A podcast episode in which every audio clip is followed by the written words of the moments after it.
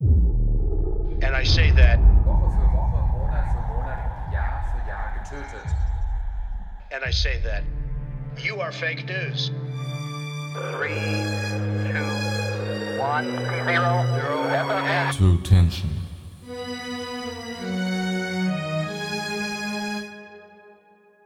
Damit hallo und herzlich willkommen zu einer brandneuen Folge von True Tension mit einem wieder mal unfassbaren Fall. Doch bevor wir starten, würde ich vorschlagen, wie immer ein kühles Getränk bereitzustellen, sowie einen kleinen stärkenden Snack. Wir brechen auf nach Springfield im US-Bundesstaat Missouri. Nein, wir sprechen heute nicht über die Simpsons, sondern über die Stoudies, die zusammen mit rund 170.000 anderen Einwohnern in Springfield leben. Es ist wahrscheinlich für jede Mutter schwer, das eigene Kind leiden zu sehen. Unvorstellbar schwer hingegen muss es sein, dem eigenen Kind beim Sterben zuzusehen. Als Diane Staudy im Juni 2013 den Notruf fehlt, steht es ganz und gar nicht gut um ihre 26-jährige Tochter Sarah. Sie wird sofort ins Krankenhaus eingeliefert, wo diagnostiziert wird, dass Sarahs Niere versagt und sie Hirnblutung hat. Die Ärzte haben nur wenig Hoffnung, dass Sarah überleben wird. Doch wie kann das sein? Weshalb trifft es ausgerechnet die Stoudies? Lastet ein Fluch auf der Familie oder wie ist es zu erklären, dass binnen weniger Monate nun schon das dritte Familienmitglied im Sterben liegt? Gehen wir doch am besten mal ein paar Jahre in die Vergangenheit zurück. Und mit ein paar meine ich 27 Jahre. Im Sommer 1985 geht Diane Staudy, zu dem Zeitpunkt noch Diane Richter, eines schönen Tages auf ein Festival und lernt dort ihren zukünftigen Ehemann Mark kennen. Diane ist sich absolut sicher. Das ist kein Mann für ein flottes Tänzchen, sondern der Mann, mit dem sie durchs Leben tanzen möchte. Am 28. Dezember 1985 geben sich die 23-jährige Diane und der 34-jährige Mark das Jawort und bereits im Juli 1986 wird dann ihr Sohn Sean geboren. Während Diane ihre Ausbildung zur Krankenschwester erfolgreich abschließt, hält sich Mark mit einigen kleinen Jobs über Wasser. Ihm war Geld noch nie besonders wichtig, denn seine große Leidenschaft ist nicht mit Geld aufzuwiegen. Die Musik. Mark spielt über die Jahre in verschiedenen Bands, während Diane die Brötchen für die zunehmend größer werdende Familie verdient. Im Jahr 2012 lebt Familie Staudy zu sechsten unter einem Dach. Der 26-jährige Sean, die 24-jährige Sarah, die 22-jährige Rachel sowie die 9-jährige Brianna. Mit großer Familie kommt noch größere Verantwortung, vor allem finanziell weshalb Diane doch sehr erleichtert ist, als sie einen gut bezahlten Job bei einer Krankenversicherung bekommt. Ihre freie Zeit widmet sie zu einem großen Teil der Kirche, in der sie die Orgel spielt und die musikalische Leitung übernimmt. Mark kümmert sich am Tage um die Kids und macht nachts mit seiner Bluesband Messing with Destiny die Bars unsicher. Von außen wirken die Stoudies wie eine perfekt organisierte, harmonische Familie, doch wie so häufig, der Schein trügt. Von außen Walking on Sunshine und in Wirklichkeit Summertime Sadness. Denn die Stoudies haben gleich mit mehreren Problemen zu hadern. Ihr Sohn Sean hat eine Autismusstörung und regelmäßig mit Krampfanfällen zu kämpfen. Er ist laut mehrerer Quellen geistig eingeschränkt und hatte er Schwierigkeiten, einer beruflichen Tätigkeit nachzugehen. Sarah hat unter größten Bemühungen ihr Studium abgeschlossen, findet jedoch einfach keinen Job und sitzt auf einem großen Berg an Studienkreditschulden.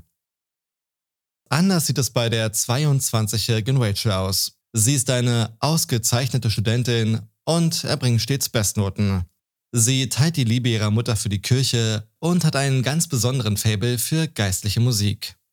Es lässt sich auch nur schwer verbergen, dass Diane ihre Tochter Rachel vielleicht ein wenig mehr lieb hat als ihre anderen Kinder. So teilt sie auf Facebook regelmäßig die Erfolge ihrer Tochter und zeigt, wie stolz sie auf ihre Rachel ist. Doch das Familienleben, so wie sie es bisher kannten, gehört nach dem Osterwochenende 2012 der Vergangenheit an. Es ist der 6. April, an dem Mark mit seiner Band Messing with Destiny, was übersetzt so viel wie Spiel mit dem Schicksal bedeutet, in seinen 61. Geburtstag reinfeiert. Die Stimmung, die eigentlich recht vergnügt zu sein scheint, wird laut Aussage von einem Bandmitglied von Marks seltsamem Verhalten getrübt. Er war nicht betrunken oder so, eher desorientiert, als wäre er ganz woanders, sagt sein Bandkollege. Doch was ihm wohl noch weitaus größere Sorgen bereitet hat, war Marks Hautfarbe. Er war gelb, sagt er. Er hat ihm auch geraten, zum Arzt zu gehen, um es abchecken zu lassen, aber davon wollte Mark nichts hören. Hat er da vielleicht mit seinem Schicksal gespielt? So scheint es jedenfalls, als Diana am Ostersonntag, den 8. April, von der Kirche zurück nach Hause kommt und den Mann leblos im gemeinsamen Ehebett vorfindet. Jede Hilfe kommt zu spät. Die Ärzte können nur noch seinen Tod feststellen. Diane sagt, dass sich Mark an den Tagen zuvor unwohl gefühlt hat und am Morgen zu schwach für den Kirchenbesuch war. Und da Mark nicht gerade den gesündesten Lebensstil pflegte, wenig geschlafen und sich schlecht ernährt hat, gehen die Ärzte von einem Herzinfarkt aus. Dem Ring aus Blut um seinen Mund herum wird keine größere Beachtung geschenkt, da man sonst keinerlei Verletzungen feststellen kann. Eine schwere Zeit beginnt für die Stoudies. Diane bittet seine Bandkollegen auf der Trauerfeier, seine liebsten Songs zu spielen, während sich ein jeder von dem 61-jährigen Vollblutmusiker verabschiedet. Vor allem aber Sean trifft der Verlust seines Vaters besonders hart. Auf Facebook schreibt er, mein Vater ist tot und einfach niemand wird sich an ihn erinnern. Ich frage mich, wie es mal bei mir sein wird. Mit Hilfe der 20.000 Dollar aus Marks Lebensversicherung flüchten die Staudies zwei Monate nach seinem Tod in ein neues Haus, um neu anzufangen. Doch der Notruf vom 2. September 2012 zeigt, dass sie wohl mehr als nur ihre Möbel in ihr neues Zuhause mitgebracht haben. Der Fluch der Staudies scheint sie wohl zu verfolgen, denn auch Sean wird nach dem sonntäglichen Kirchenbesuch tot in ihrem Haus vorgefunden.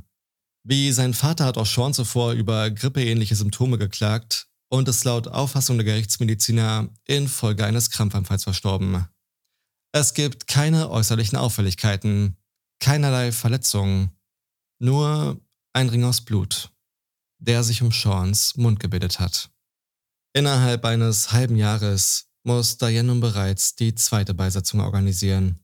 Den zweiten schweren Verlust verdauen, das zweite Mal für den Rest der Familie stark sein. Die Monate vergehen, in denen die Staudies, die nun nur noch zu viert sind, so langsam zur Ruhe kommen. Und das bringt uns zurück zum Juni 2013. Sarah wird mit den gleichen Symptomen ins Krankenhaus gebracht, die zuvor schon ihr Vater Mark sowie ihr Bruder Sean hatte. Der mehr als gravierende Unterschied dabei, Sarah hat es noch ins Krankenhaus geschafft, ist dem Tod jedoch weitaus näher als dem Leben. Diane bittet ihre Facebook-Community, für ihre Tochter Sarah zu beten. Und während die Ärzte erfreut zur Kenntnis nehmen, dass sich Sarahs Zustand so langsam stabilisiert, geht bei der Polizei in Springfield ein Anruf ein. Der Anrufer möchte aber lieber anonym bleiben, sagt er. Er habe da so eine finstere Vermutung bezüglich der Todesfälle in der Familie Staudy. Vielleicht sollte da mal jemand einen genaueren Blick drauf werfen. Und tatsächlich fallen erst jetzt der Polizei die Zusammenhänge zwischen den Todesfällen sowie der kranken Sarah auf. Das wäre doch schon wirklich ein äußerst großer, bedauerlicher Zufall, wenn die Todesfälle wirklich einen natürlichen Ursprung haben. Diane Staudy wird zur Befragung auf das Polizeirevier geladen, während sich die Ermittler zeitgleich mal durch die Nachbarschaft fragen. Eine besorgte Nachbarin erzählt, dass sie am Tag von Seans Tod den Wagen der Gerichtsmedizin vor dem Haus der Staudis gesehen hat. Ein paar Stunden später hat sie dann bei den Staudis geklingelt, um sich zu erkundigen, ob alles okay bei ihnen ist. Diane Staudy hat dann wohl die Tür geöffnet und auf die Nachfrage der Nachbarin geantwortet, Oh, ja, mein Sohn ist gestorben. Da waren keinerlei Emotionen. So als hätte sie ihr gesagt, dass Handwerker aufgrund eines defekten Lichtschalters vor Ort waren. Auch die Ärzte geben den Ermittlern zu verstehen, dass Diane nun nicht gerade dem typischen Bild einer besorgten Mutter entspricht. Zwar hat sie Sarah ein paar Mal besucht, aber auch nicht wirklich lange. Ihr Verhalten während dieser Zeit war dabei noch viel beunruhigender um nicht zu sagen verstörend. Sie lachte, scherzte herum und schien weitaus besorgter darüber zu sein, dass sie einen Ausflug nach Florida canceln muss, als dass ihre Tochter gerade auf der Schwelle zum Jenseits steht. Das passt auch absolut zu dem Bild, das sich die Ermittler während der Befragung dann selbst von Diane machen. Fast schon irgendwie vergnügt spricht Diane über die Beschwerden ihrer Tochter. Sie erzählt, dass Sarahs Bauchspeicheldrüse verrückt spielt, sie Hirnblutung hat und dass ihre Nieren versagen. It's bad. Okay. it, it's, I mean, she was as close to death as you could get. Dann sprechen sie über Mark. Diane sagt, dass ihr Mann viele gesundheitliche Probleme hatte und infolge eines Herzinfarkts verstorben sei. Er hatte Probleme mit seiner Leber, war Diabetiker und wollte einfach nicht aufhören zu rauchen. Der Ermittler fragt sie dann, Sie haben doch auch einen Sohn, oder?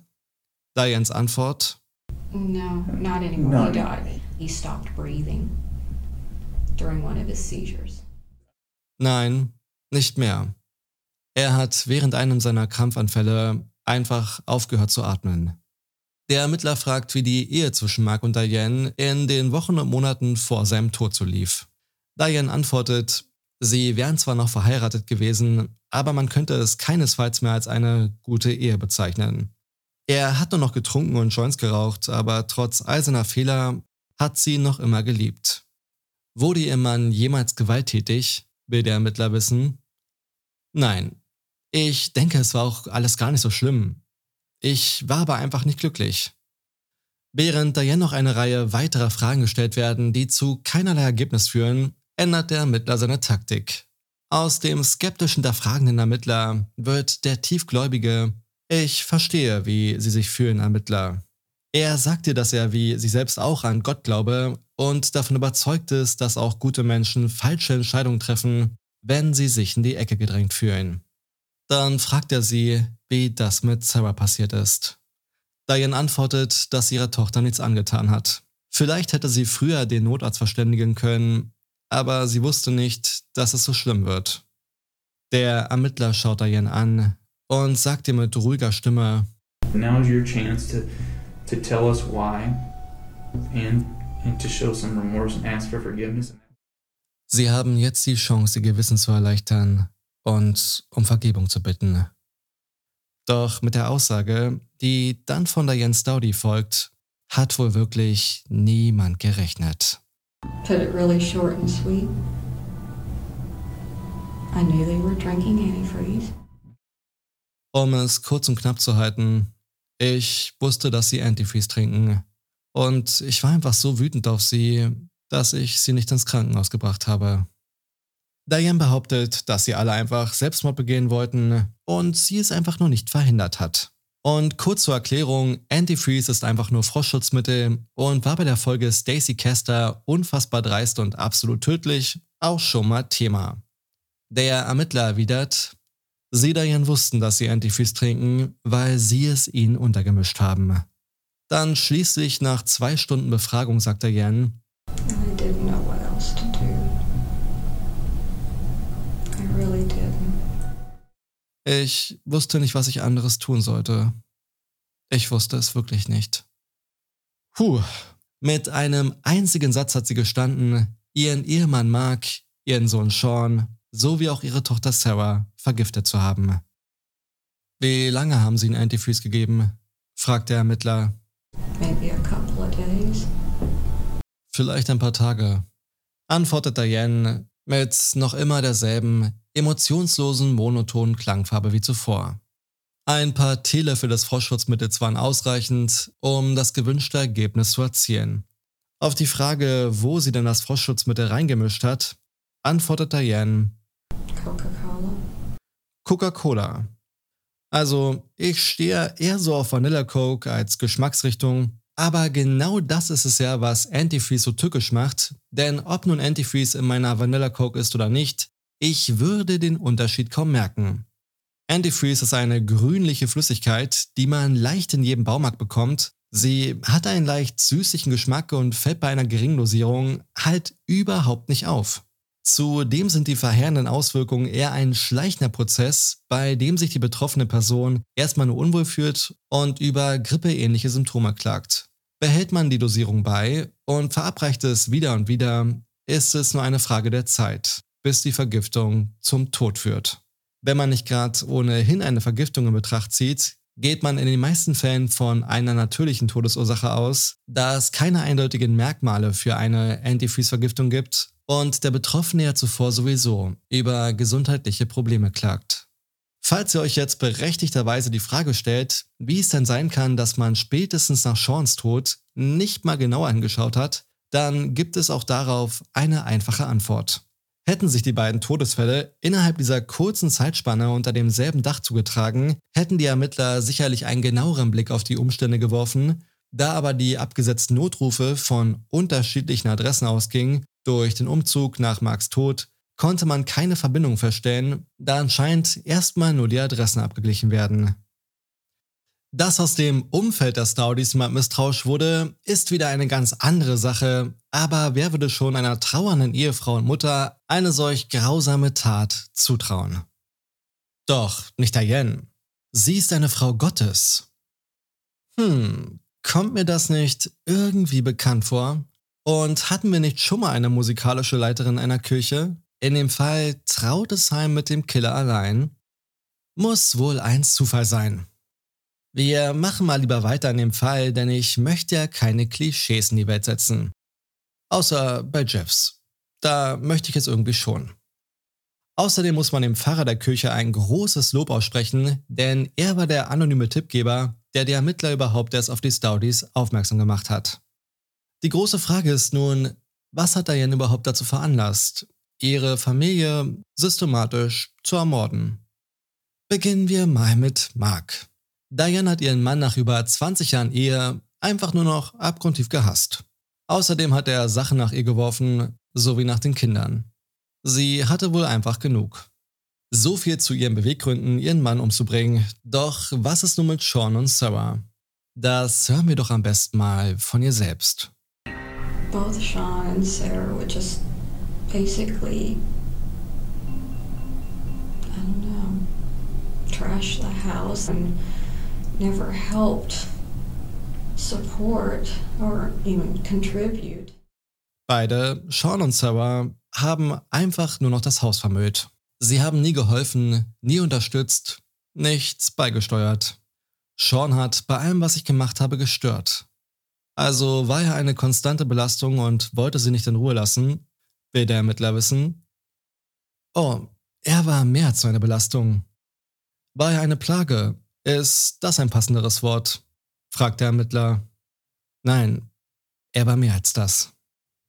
Den versuchten Mord an Sarah begründet sie damit, dass sie sich keinen Job gesucht hat und nur zu Hause rumsaß. Sie hatte einen Haufen an Studienkreditschulden, für den Diane aufkommen müsste. I'm just stupid. I regret doing it.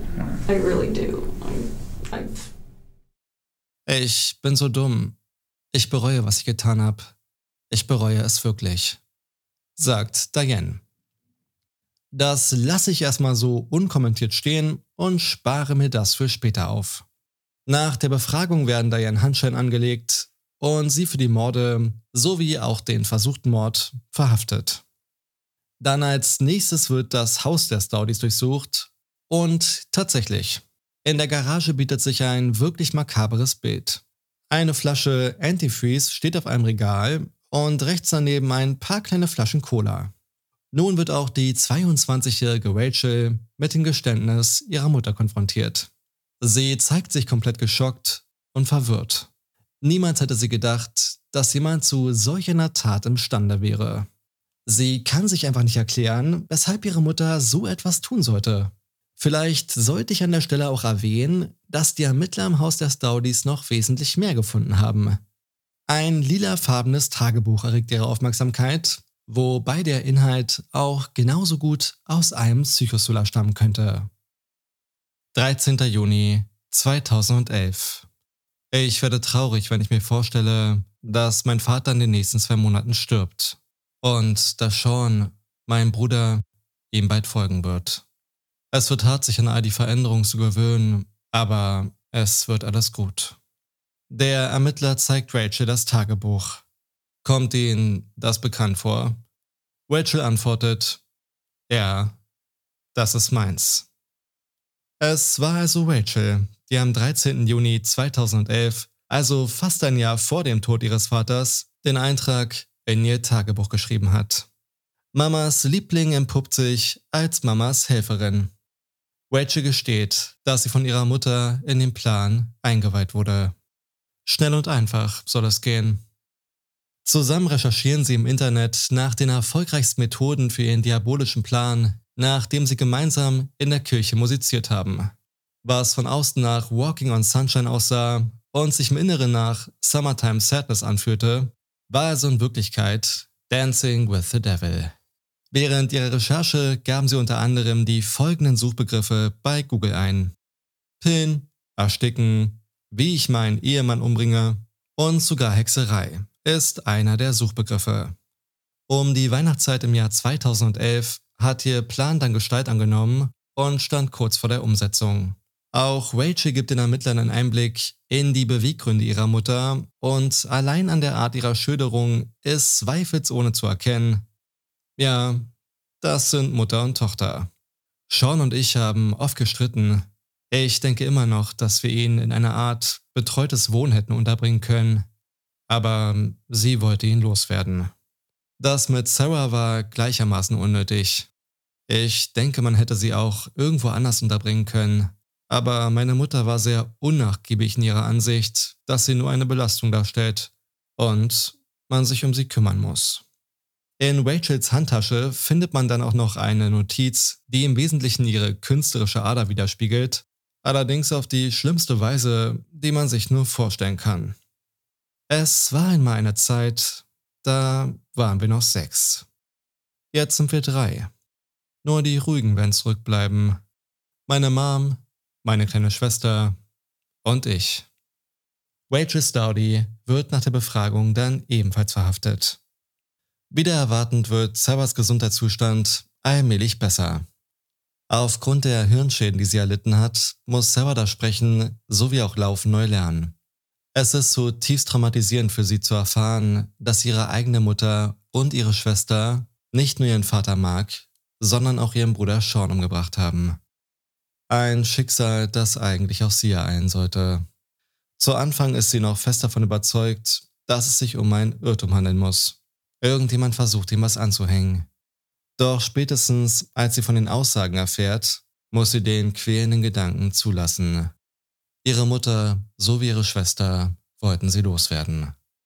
Ich kann und will mir auch gar nicht vorstellen, wie sich Sarah mit diesem Berg an Trauer, Entsetzen und Wut fühlen muss. Doch warum haben Diane und Rachel überhaupt den Notruf verständigt, wenn sie doch eigentlich wollten, dass sie stirbt? Kam da in allerletzter Sekunde vielleicht doch noch die Einsicht und das schlechte Gewissen? Nein. Fehlanzeige.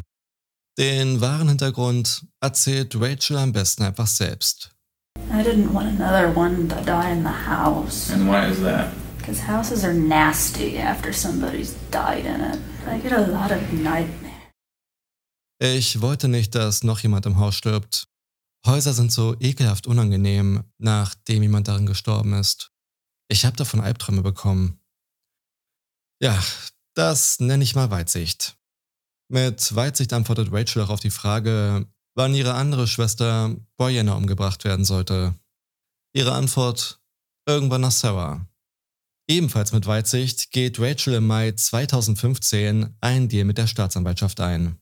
Sie bekennt sich schuldig, sagt gegen ihre Mutter aus und entgeht somit einer möglichen Todesstrafe. Sie wird zu lebenslanger Haft verurteilt, mit der Möglichkeit frühestens 2055 eine Strafaussetzung zu beantragen. Doch es kommt gar nicht erst zu einer Aussage gegen ihre Mutter, denn auch sie geht im März 2016 einen Deal ein und bekennt sich für die Morde sowie den versuchten Mord für schuldig. Hätte sie es tatsächlich auf einen Prozess ankommen lassen, dann wäre die Todesstrafe für sie sozusagen tot sicher gewesen. Sie wird ebenfalls zu einer lebenslangen Haftstrafe verurteilt, jedoch ohne die Möglichkeit auf Strafaussetzung. Das Recht hat sie meines Erachtens nach auch gründlich verwirkt und ich kann mir auch nicht vorstellen, dass ihr Handeln im Einklang mit dem da oben steht, an den sie ja offenbar glaubt. Selbst als ihre Tochter Sarah vor Gericht in Anwesenheit ihrer Mutter ihr Herz ausschüttet, würdigt Diane ihr keines Blickes. Sarah ist nach ihrem Krankenhausaufenthalt erstmal in einer Art betreuten Wohn untergekommen. Die jüngste der Familie, Brianna, wurde in eine Pflegefamilie gegeben. Und so zerbrach die einst so glücklich wirkende Familie Staudy und mit ihr auch der Fluch, der sie umgab. Weggesperrt bis an ihr Lebensende. Der Fluch Diane Staudy. Ja, und damit meine allerliebsten Lieblings-True Crime-Liebhaber endet auch dieser unfassbar schockierende Fall. Ich würde mal behaupten, dass mir sonst doch immer ein recht treffendes Fazit einfällt, um das Verhalten der Täter zusammenzufassen. Doch bei diesem Fall fehlen mir wirklich einfach die passenden Worte und umso länger ich darüber nachdenke, komme ich zu der Einsicht, einfach nichts an diesem Fall ist passend. Wäre das ein Drehbuch für einen fiktiven Film, würde jeder sagen, dass das total unrealistisch und an den Haaren herbeigezogen ist. Doch was würde unser guter Freund Jonathan Frakes jetzt sagen? Sie denken, wir haben diese Geschichte erfunden? Dann liegen Sie falsch. Ganz genau so hat es sich zugetragen. Schreibt mir gerne eure Gedanken zu dem Fall in die Kommentare, entweder auf YouTube oder auf Instagram, wie immer unter truetension.podcast. Und an alle YouTube-Zuschauer, ihr wisst, der Klick auf den Like-Button und den Abonnieren-Button dient als tolles Signal für mich, dass ihr noch nicht genug von den Fällen habt. Das war's an dieser Stelle von mir für heute. Wir hören uns ganz bald wieder. Bis dahin, passt auf euch auf, bleibt gesund und bis dann. You are fake news. Three, two, one, zero, zero. True Tension.